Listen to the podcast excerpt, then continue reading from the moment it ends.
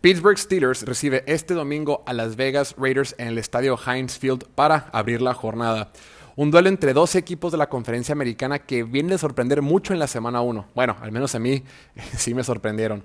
Por un lado, Steelers venció a Buffalo, quien pinta para ser de los mejores equipos de toda la liga. Y por otro lado, Raiders, quien en papel no daba para mucho, le ganó a Ravens de Baltimore en un partido dramático en ese Monday Night. Ahora, en cuanto al partido, Steelers tiene la que es, a la que es quizás la mejor defensiva de toda la liga. Sin embargo, es importante señalar que la semana pasada se vieron vulnerables por tierra ante los Bills. Entonces, vamos a ver a Raiders decidir correr el balón. El problema es que no va a estar su corredor titular, Josh Jacobs, quien estará fuera por lesión. Entonces, veamos si entra el kit Peyton Barber junto con Kenyan Drake. Del otro lado, vamos a ver a Steelers usar la misma receta que la, semana pasada. Es decir, van a buscar correr el balón con, su, con, con Najee Harris, el corredor novato de Alabama. Lo van a intentar.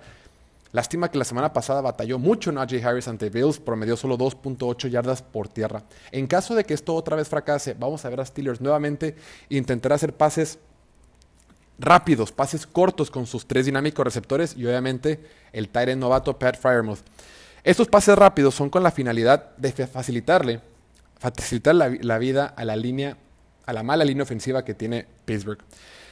Será clave entonces para la defensiva de Raiders que puedan presionar al Big Ben en estos pases rápidos. Vamos a ver si otra vez Max Crosby y Yannick Ngakwe pueden tener una buena presentación como la que tuvieron el lunes y presionar al quarterback Salón de la Fama, Big Ben.